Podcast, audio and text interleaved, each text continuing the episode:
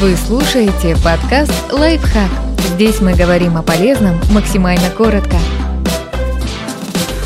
Почему лучше употреблять немного алкоголя каждый день, чем напиваться раз в неделю? Полезнее отказаться от субботних пьянок, нежели от бокала вина за ужином.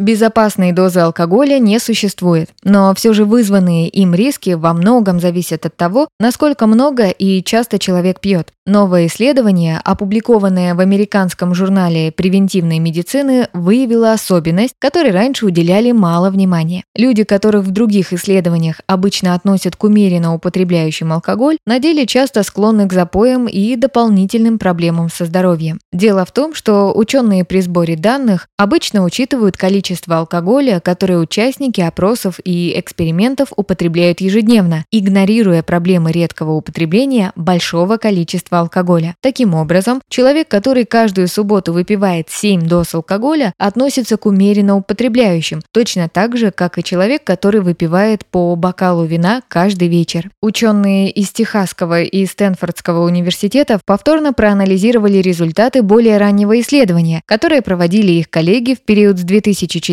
по 2015 год. В течение этого периода ученые наблюдали за добровольцами, регулярно употребляющими алкоголь. Среди участников выделили умеренно и сильно пьющих. При этом умеренное употребление алкоголя определялось как употребление в среднем одного напитка в день. У представителей умеренной группы уточнили, как часто они выпивают более пяти алкогольных напитков в день. Выяснилось, что 70% делают это ежедневно. Это позволяет предположить, что всю недельную дозу алкоголя они употребляют за один присест. Такие предпочтения не проходят бесследно. У любителей выпить много и сразу риск проблем со здоровьем, связан связанных с употреблением алкоголя, в пять раз выше по сравнению с людьми, употребляющими немного алкоголя регулярно. При этом риск развития новых проблем через 9 лет у них выше в два раза. Эти результаты подчеркивают, что среднее потребление само по себе недостаточно отражает риск употребления алкоголя. Авторы отметили, что действующие меры предупреждения алкогольной зависимости направлены главным образом на молодое поколение, в то время как проблеме запоев у людей старше 30 уделяется не незаслуженно мало внимания.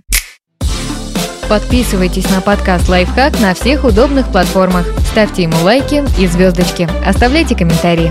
Услышимся!